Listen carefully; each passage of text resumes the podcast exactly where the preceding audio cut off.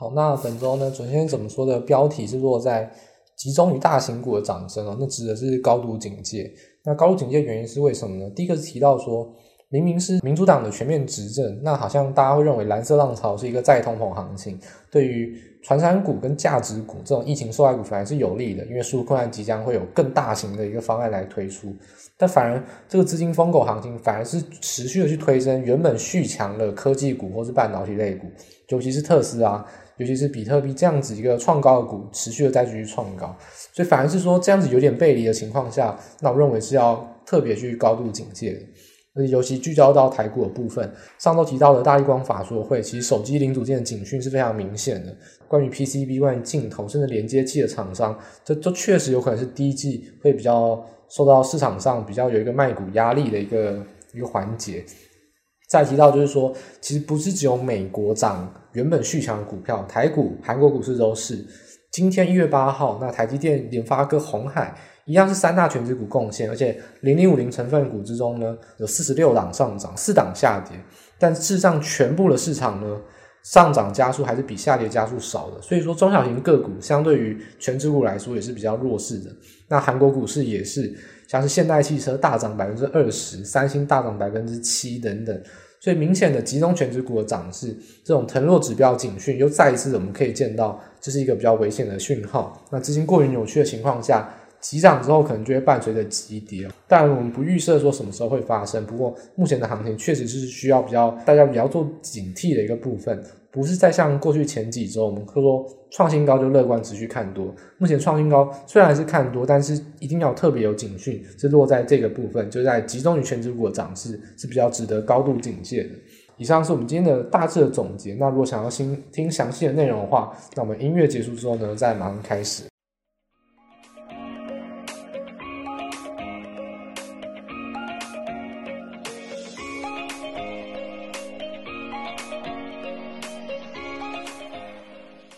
本周准先怎么说呢？先从美股开始谈起。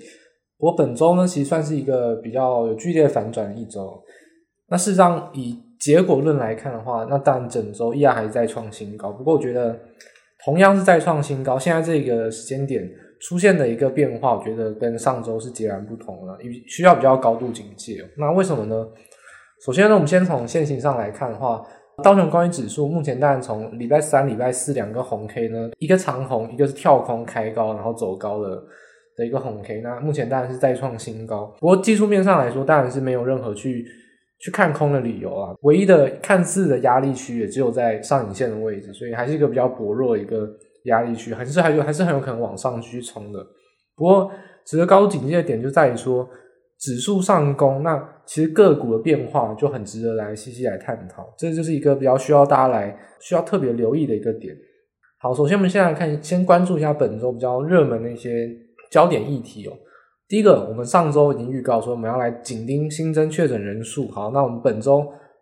就来实际来看看到底有没有好转呢？我们来说，疫苗施打大国包括英国、美国完全没有好转，基本上是再创新高。那英国呢，当然还有。就是变种病毒的影响，所以传染率是比较持续的增加，而且是创新高。所以说，这反映的还是说疫苗目前的抗疫效力还是没有发酵，而且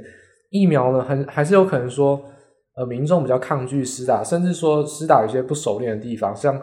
之前就有传出说加州的疫苗可能是放在不不对的地方，甚至有坏死的现象，这是比较欧美施打疫苗上面比较常出现一些缺失的情况，所以还是。要提醒大家，就是说，目前纵观，我至少看到两个以上研究机构的报告是说，最高峰会落在一月底啊，所以目前一月一月中左右，所以可能还是要再等待两到三周才有可能见到疫情的一个最高峰，所以这也跟气温见底，然后传染病的一个特性有关，所以说整体而言，其实又好像回应到去年一样，只是说去年呢其实是事与愿违，那今年可能就会大家还是期望，就是说除了疫苗以外，还是要随着说气温这种大环境之下。也让整个疫情会比较好转一点，所以说目前这个整个疫情来说，疫苗的一个利多没有任没有任何的一个发酵，所以目前其实主要利多还是在于资金行情跟政策面为主。好，那另外一个呃，我觉得台湾比较少关注到一个就是以色列哦，因为以色列是目前全球就是施打疫苗比例覆盖率最高的国家，已经有第一季的覆盖率已经全国达到百分之十五。那为什么特别提以色列呢？不是说以色列多好，是因为以色列的总理哦，他做了一件非常有趣的事情，他大摇大摆的说以色列非常厉害，那他们花了很多钱去买了很多疫苗。他说原本可以在二月呢就开始压制境内的疫情，而且夏天之前呢就结束了防疫状态。以色列总理透露这些讯息，到底玄机在哪边呢？透露玄机说他自己讲说，以色列用三倍的价钱去抢疫苗。他说原本这些疫苗都掌握在英国跟美国手中，但以色列用三倍三倍的价钱去抢，所以他抢到了。那事实上这件事情出来之后呢，市场上大家怎么来看待呢？第一个就是说疫苗厂商非常非常生气。接下来说，你走后门还说给别人听哦，就是你做违法的事情还说给别人听，而且你还是一个国家总理，是一件非常丢脸的事情。而且再就是说，疫苗这种事情，不是他们的价钱压得很低，当然是关乎到说这是公位的事情，否则疫苗公司它当然可以开高价来卖。所以说，你今天用高价来抢单，这已经是完全违背了社会正义的一种理念。所以，当疫苗公司要马上就是出出面，也没办法撇清啊，因为这是事实啊。那它这是一个非常严重的事情。所以这反映到就是说，疫苗目前当然是不足的，所以说到底要谁先买，那这个就是一个分配的问题哦。经济学始终是一个分配的问题，所以说，纵使疫苗公司现在一个公定售价都很便宜，那对民众来说售价也很合理，那疫苗公司也不会亏钱，因为毕竟全球施打下去两剂可能要有上百亿剂这样疫苗，它也不会亏钱。但也不能排除说资本市场力量去介入之后，疫苗最适分配到底要怎么来决定？如果是全球共同决定的话，像有人说了，那非洲国家根本就没有办法分配到疫苗，那要不要先给他们打？可他他们疫情好像也没有很严重，又或是说，那我们回归到资本市场来决定谁出高价谁先打吗？这样子是不是反而对于一些就是比较中产的国家，但是呢疫疫情又很严重，会不会对全球来说不是一件好事？因为我们可能是要以全球的疫情控制为一个。最适决策不是说个别国家自找门前雪，我我有钱我先打，先管好自己再说。所以说，这后续的政治跟社会正义的一些风暴还是有可能持续去进行哦。这个是讲到说国家跟国家分配问题，但是像国家之内有很多分配问题，大家有共识的说，医护人员会先打以外，像中国，中国疫苗他说六十五岁的以上的人不建议先打，好像是疫苗的可能会对老年人会有些副作用吗？那英国呢，他们的策略是说。不管全部人都先打一剂，那第二剂再说。先这样冲高覆盖，因为这道是为了新闻炒作还是数据炒作？先全部打一剂，还是先把重要的人打两剂？这个也是一种疫苗分配上的问题。所以后续这还是有很多就是值得需要大家来紧盯专业报告跟公卫的一些讯息。因为简单来说，从去年以来，为什么疫情会这么严重？我想绝大部分是因为政策上的错误。那现在疫苗分配上也是一个政策上的决定。如果再这么错下去，也可能会是一个延迟疫情的一个关键点。就这也是大家后续要比较去做关注的地方，不是在于说疫苗出来了，那疫苗正在施打了，而是疫苗分配上的一些问题。好，那第二点就谈到说，不管无论如何啊，我们刚才讲了好像这么多，不过行情就是上涨，那到底在涨什么？那有人是说民主党的全面执政，所以导致了有一个再通膨行情。不过我认为这完全不是再通膨行情，这就是一个资金的疯狗行情。那为什么是疯狗行情呢？就是回应到说，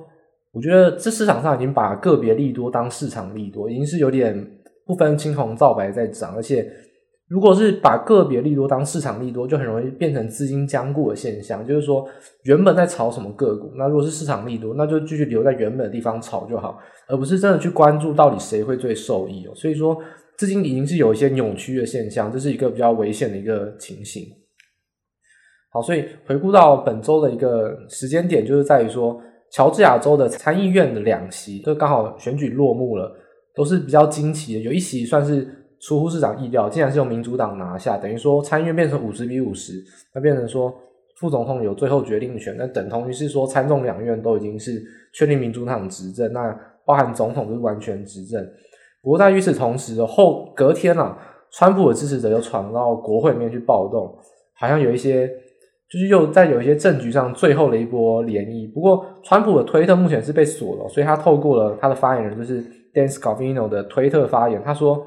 即使我完全不同意选举结果，而且事实也支持我，但是无论如何，一月二十号会有秩序的做政权转移，等于好像是说市场上确立了两件事情。第一个是说政局的风暴不确定性已经告终了，不过我觉得不确定性告终这件事情已反映了，因为我们从当初选举之后呢，就已经猜测到说，其实无论如何，这川普的行为不会影响到整个政局，所以这个已经是已反映的现象。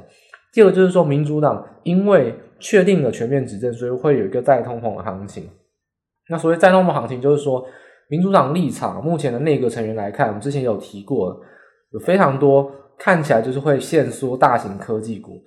会有讨论反垄断，甚至是会有分拆的一个呃传言。那反过来说，目前因为疫情影响的价值股跟传产股，有可能会因为民主党本来就是要大幅的去做纾困，六千亿这样的纾困案有可能会得利，形成一个类股上一个轮动意味的现象。不过市场上在哎确定了全面执政之后有没有反应呢？基本上可以说是完全没有。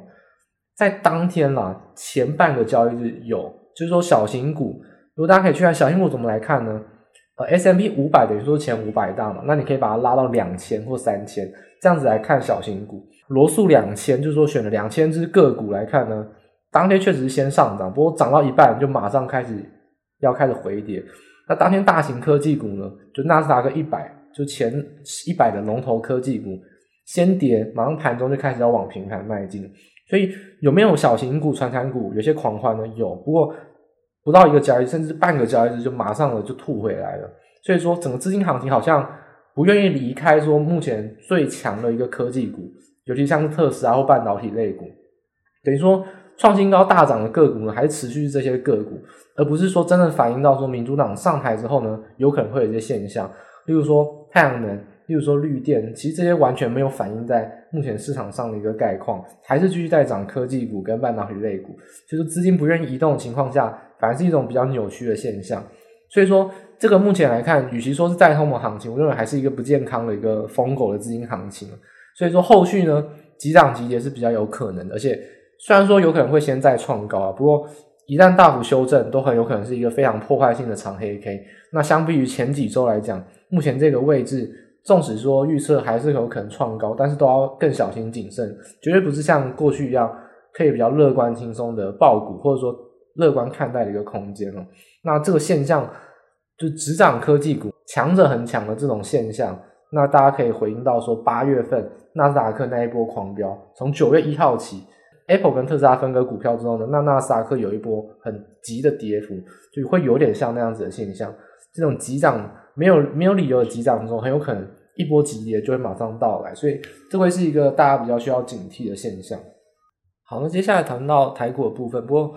台股本周涨幅有百分之五哦，简直我们上周说指数进会进入一个比较震荡，不会狂喷，结果没想到在礼拜三当天周选结算哦，那也爆出四千多亿一个一个震荡黑黑之后，没想到礼拜四跟礼拜五是出乎意料，的持续的指数的往上攻，所以说这个是比较没有预测到的现象，而且是一个。非常夸张的急涨的一个行情哦。怎么来看未来一周呢？其实我认为会跟美股是走相同，就是说目前持续创高当然是非常有可能，但是认为随时都有可能出现急跌的讯号，而且一旦出现急跌，这可能就会止不住，有可能会一次的跌非常多，因为急涨的背后相对于就是你的支撑区都会在比较底下位置，那跌幅会比较惨重，这也是一个未来行情上会比较剧烈震荡，并不是一个值得高兴的事情。目前指数涨到这个位置。而且待会也会提到说，其实中小型个股在最近几个几个交易日其实过得非常的惨淡，所以这也是一个警讯，需要大家来特别留意的一个地方。好，那么还是回应到上周我们都只说预告预告，本周我们也来讲一下大立光法说会。这个我们说连恩平董事长是很诚实的一个发言，那个董事长也是一个发言人。那到底怎么来看大立光的现象？第一点就是说，他谈大立光自己啊，首季的营运展望是比较保守的。他直接提到说，一月呢，客户的拉货力要比十二月弱。那当然，大家都知道十二月大立光是月减的，所以说等于说还是是一一月比一个月继续弱。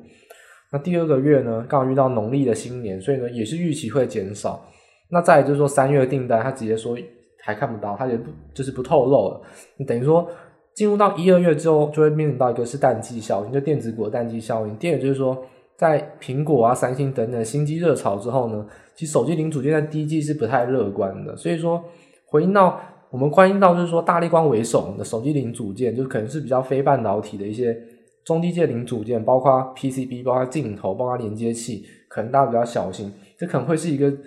从十二月以来为什么这么弱，可能就真的是因为他们确实在产业展望上会是有一个比较劣势的一个发展现象。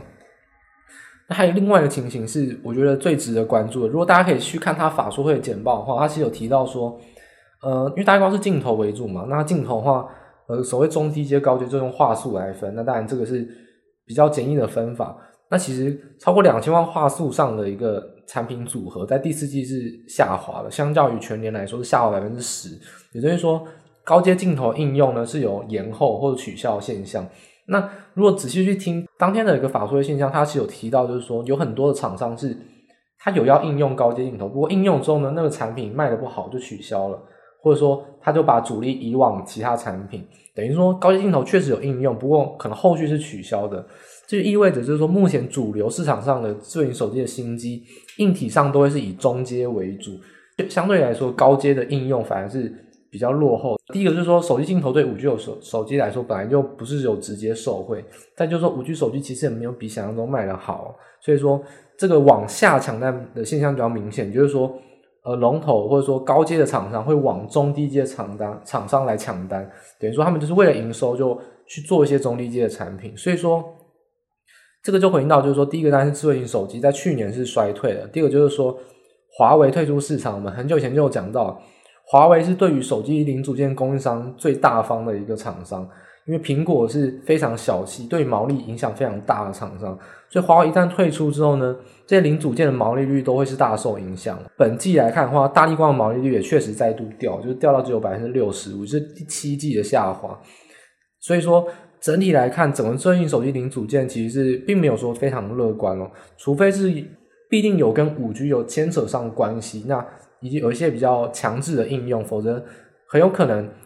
呃，手机的厂商会在这种情况下陷陷入一个比较呃平衡的现象，就是说，它因为五 G 的应用在零组件这一端花了比较多的钱，例如说可能是记忆体，可能是 DRAM，可能是。而一些处理器，那在其他地方就反而去用一些中低阶，因为怕价格一次飙升太多，反而让市场上不买单。这个是大家会比较提防的现象，就是说零组件的厂商，尤其是非半导体零组件，可能会是一个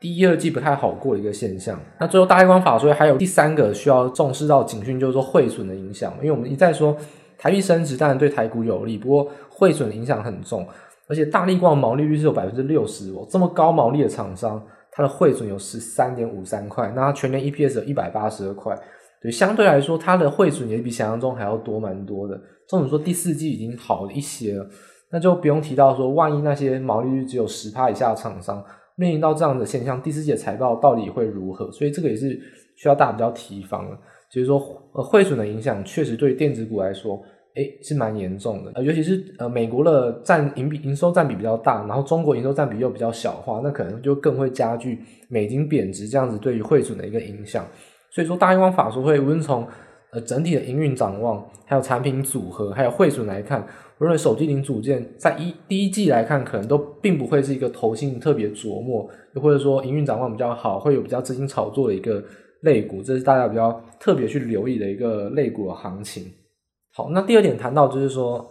呃，我们刚才谈到指数急涨，诶，可是中小型类股又很弱，那当然指数怎么涨呢？那当然就是涨全职股。那台股三大权值股就是台积电、鸿海跟联发科，其实都贡献良多，尤其是红海在最近也是呈现一个往上喷出，那挑战到百元价位，所以说目前这三大个股都贡献非常多，所以指数当然是飙涨很凶。大家没有注意到，今天一月八号跳空开高之后呢，虽然是跳空开高走高，而且是几乎是收最高嘛。不过中小型个股是相当弱势哦，而且以腾落指标就涨跌加数来看是翻负的。今天上市就是上市市场的腾那个腾落指标来看，上涨家数只有三百九十一家，下跌是四百八十七家，确实是翻负了。以 OTC 指数来看也是相同的，所以。如果你手中持股发现说好像涨得也没有如你的预期，如果因为你不是买全值股的话，那你不用太意外，因为确实市场上大致上的表现确实是如此。